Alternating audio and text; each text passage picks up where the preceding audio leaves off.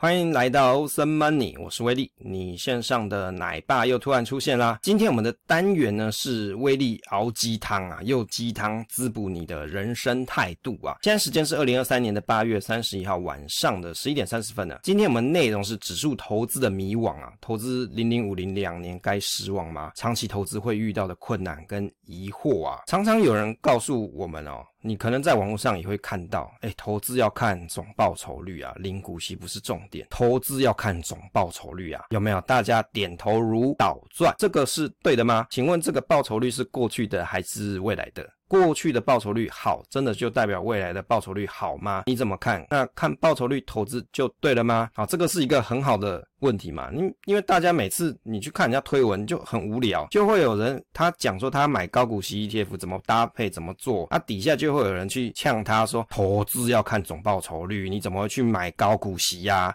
你要去买市值型 ETF，年轻人看总报酬率，不要看股利率啊，不要看殖利率，对不对？好，那这个参考这个 Money DJ 数据啊，从二零一二年的十二月二十八号到二零二三年的八月二十九号，近十年累计报酬零零五零是两百二十六 percent，零零五六是一百七十 percent，那 EWT MSCI 是台台湾是一百二十二 percent 啊，这当然就是过去的一个累计报酬嘛，大家都可以去网上查。投资零零五零两年该失望吗？啊，这个零零五零啊，含息报酬率计算啊，从二零二一年的十月四号到二零二三年的八月二十五号啊。含息报酬率是零点七四 percent 啊，好，这张图是威力画的啦，那我用我的程式去跑出来的，这个算出来呢，结果是零点七四 percent 哦，含息哦，累计报酬率，啊又又怕有朋友又开始讲啊，威力数据都是错的，不是这个有含息嘛，哦，拜托大家自己去验算一下，然后为了小心求证，我要去看 Money DJ 回测是零点七八 percent 啊，差了一点点，我不知道差在哪里，但是小数点第二位应该还好吧？那定期定额的报酬率啊，试算 Money DJ 它有去跑出结果呢是五点四八 percent，年化报酬率是。二点八三 percent，有些朋友他可能会觉得说啊，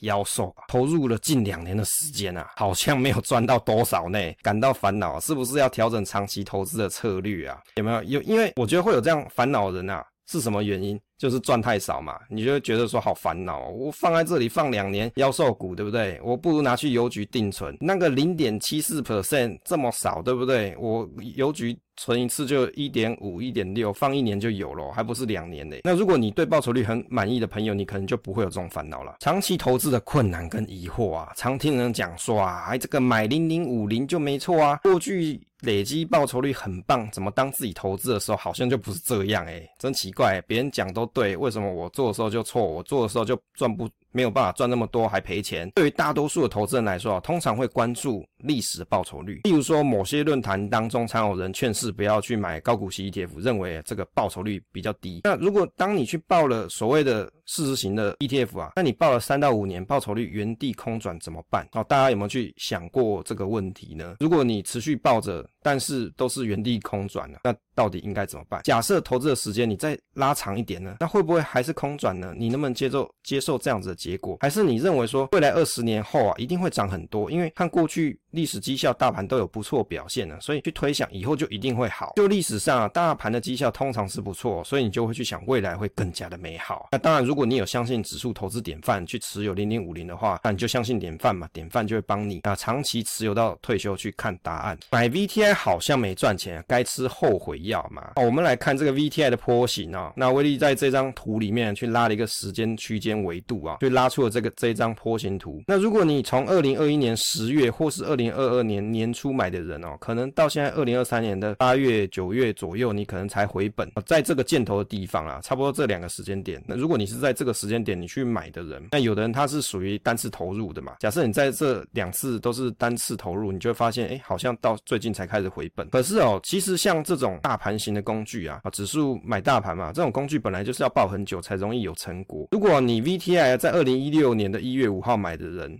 那当你遇到二零二零年的三月十九号，那时候是疫情嘛，大跌熔断嘛，你可能就会怀疑人生，放了四年多，只有十 percent，年化报酬率只有零点五六 percent 哦，非常的少。这种例子很极端，但是它是真实发生过的案例，也可能在你我之间出现哦。那可能有的朋友就会觉得说啊，不是啊，你就刚好是遇到那个大跌，你没看到后面涨很多吗？不是，你是未来人哦。相对于过去的人来说，你是未来人，你用现在的时间点来看，你当然知道后面的故事剧情发生什么。可是，在当下大跌的时候啊，你是当下大跌。遭受到这种状况的投资人的时候，你的心情就不是一样的事情哦，你可能就不是这么认为哦，也有可能有些朋友他是存退休金的，那个时间点他是要执行所谓的四趴停利提领率的，那他当要执行的时候，他遇到了年化报酬率零点五六 percent 啊，那他应该怎么办呢？他可能就要想说，我就是来先用我手上的存款度日嘛。其实这个钱越少的人啊，越难承受长时间啊，这边长时间是指投资长时间啊，每个人都能希望。希望说投资要能赚钱啊，可是其实每个人能等的时间不一样。有的人资本少，希望资产快速的翻倍，那钱越少的人越难承受啊，长时间的投资等待。当然啦，有些朋友讲说不会啊，那是因为你心灵富足啦，买了一堆理财达人推荐的东西啊，例如说刚才那个 VTI，假设你放了四年，只有年化报酬率零点五六 percent，到底是该开心还是该难过啊？开心好了啊，我有机会再买，但是看一下口袋里面好穷，买不了多少，因为我存退休金嘛，我可能钱都在里面了嘛。那难过了，放了四年好像没买一样啊。有些人就会觉得说，我为什么要做这件事情？其实指数投资它并没有保证特定的时间区间赚钱，其实所有的投资都是啊。那指数投资呢，原则上它就没有保证赚钱嘛。那也就是市场涨它就涨，呃，如果你相信市场是长期向上的话，只是这个长期没人能说得准是几个月啊，是还是几年？那这种工具本来就是要抱很久才容易看到成果，于是大家就开始感叹啊，生命太短。那有的朋友他可能特别去换了美金嘛，那去投资美股的大盘，你又承受了汇率的风险，放了几年，有可能遇到绩效还是打转，那心生犹豫，就会觉得说，哎，我不如拿去台湾定存好了，或是来买高股息 ETF，然后开始怀疑指数型投资。市场的典范，怀疑自己，其实这个都很正常。只投资的过程当中，难免都会遇到犹豫之时。对工作工具的认知啊，是还需要一些留意跟观察，就代表你选的这工具，可能它不如你的期待，是你的期待太高，还是这个工具你不会用？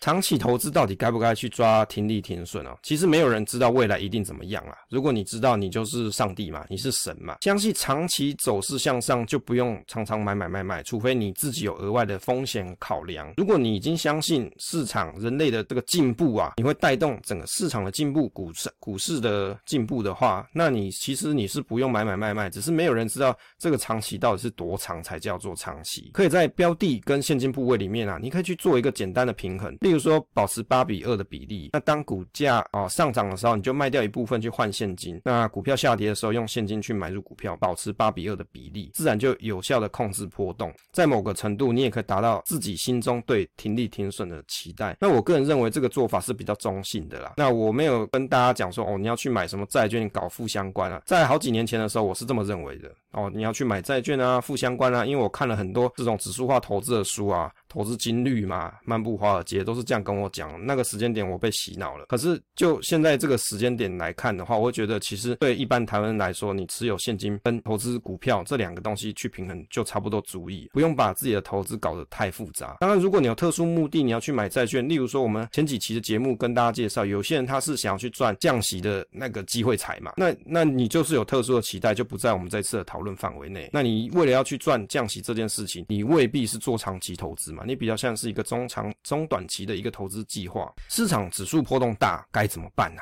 好，我们这边列了几点哦。啊，如果不在这个项目里面呢，大家可以自己脑补哦，不一定我写的东西是对的哦。A 呢是你可以选择资产配置，股债平衡；B 呢是可以选择适当的配置台股的配息型的基金或是 ETF。那这样子，如果对稳定投资人心性有效的话。那可能是一个做法。C 增加配置现金的比例，降低铺险部位。那这个是威力目前的做法。D 不资产配置者降低投资部位，但是未来的报酬可能小，也就是。你不太愿意冒更多的风险，那你就降部位嘛。降部位就是一个最简单的方式，你不需要额外去想一堆有的没有的策略。比如说你手上有一百块，你本来九十块钱都在市场里面冒着风险，为了要赚取报酬。但是现在你心情容易受到市场的波动嘛，那你可以把九十块降到五十块嘛。于是你手上一百块，你只有冒了五十 percent 的风险，是不是就很有效降低你市场对你的影响？指数投资大盘适合你吗？其实这是一个很好的问题哦。投资指数大盘适合大多数的人，但是未必适合你嘛。我们常常都听到说啊，买这个，比如说零零五零嘛，美股买 VTI 啊、SPY 啊这些是很好的，但是它不一定适合你哦。如果每个人他所等待的投资的成果，你可能会遇到这种时间长度不一样的问题。再就是对于波动承受的能力是不一样的。再就是对于用钱跟卖股时机掌握能力不同。假设你今天投资指数啊，买大盘这件事情，绝大部分你要用钱的时候，你大概都是需要做卖股票啦。那零零五零是比较特别，它是 ETF 有发股息，你也许还可以用它股息领它的股息嘛，你不需要卖股票。那当然它的股息值利率不是特别高。但是它是有股息的。假设你今天部位够大的话，搞不好你领股息也够。那但是，例如说你买一些美股的市场大盘的 ETF 啊，那你就是需要卖股票了嘛？那你就要去掌握卖股的时机了。但是这件事情对每个人掌握的能力是不一样。那于是有些人会觉得，我干嘛要去选择卖股时机？我就每年的第一天开市的第一天我就来卖，诶，也可以啊。如果你是这样子打算的朋友，那就没有这个问题。如果已经是投资一段时间的人，对于指数投资这个市场大盘感到迷惘。该怎么做？我想啊，今天这一集就是因为我们有些朋友啊，对于投资市场大盘感到迷惘啊，因为赚太少。那投资大盘指数代表绩效就追随大盘嘛，追随大盘，但是没有保证特定时间内一定赚钱。很多朋友他会想说啊，我就来投资大盘，应该大家都讲很好，可是。怎么看起来我买了好几年都没有符合我自己心中的期待呢？其实你在买的时候，你就要有这个认知，它没有办法保证你在特定时间内一定赚钱。其实事实上，任何的投资方式都是这样，只是说你投资指数大盘来说，你跨的时间维度要用比较长的时间周期来去看待。迷惘的人到底该怎么做啊？要确认自己投资的目的到底是为了退休还是其他的目的？比如说你要存买房啊、基金啊这些买房的投期款之类的，那何时希望看到有报酬成果？想要资产翻倍，那你是为了那个退休提领率四趴吗？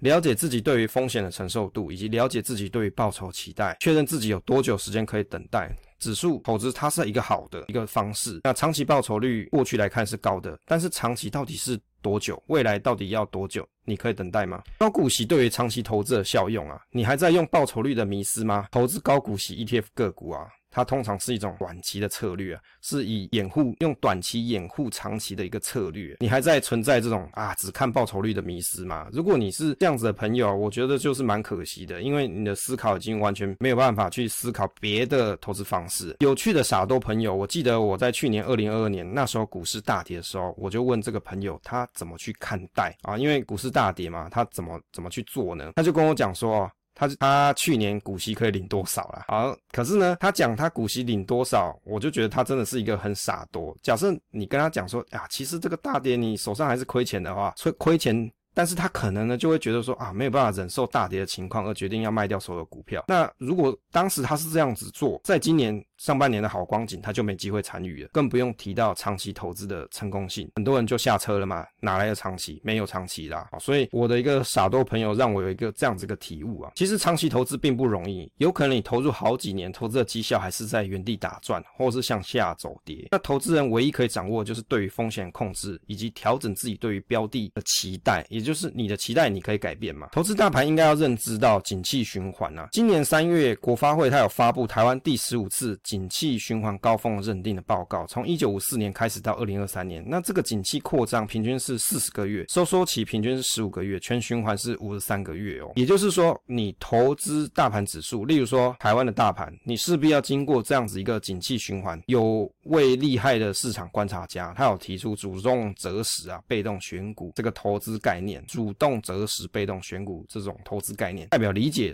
景气循环周期的人，你才能够主动择时，找出合适进场位阶的变化。但是对于一般的投资人来说啊，你如果不理解景气循环周期，往往要跨越数年。那一个全循环五十三个月，四点四年，如果你用很短的一两年的时间去看市场变化，往往这个周期都还没走完，你就已经失望了。你看到这个报酬率不是你要的，你就失望了，想离开市场，或者你想要转换到高股息 ETF。其实啊，理解周期的变化，理解工具的设计啊，对工具有合理的期待才是善用投资工具。好，关于这一集啊，其实我想解答很多投资人朋友的一种疑惑啦。如果你对投资大盘这件事情你感到迷惘，你又想要转换成比如说高股息 ETF，或是你想要做其他投资方式，我觉得这是没有错的事情。但是你在做这样子大幅度的转变之前呢、你应该还是要想一下，你投资指数大盘到底这件事情适不适合你？也许适合很多人，但是未必适合你。那你在投资里面，你到底想要得到的东西是什么？你有预期在多少时间区间内要看到怎样子的一个投资成果？如果果你当时设定的目标，这个工具没办法满足你，比如说你想看的是现金流，可是你投资大盘你要卖股票啊，那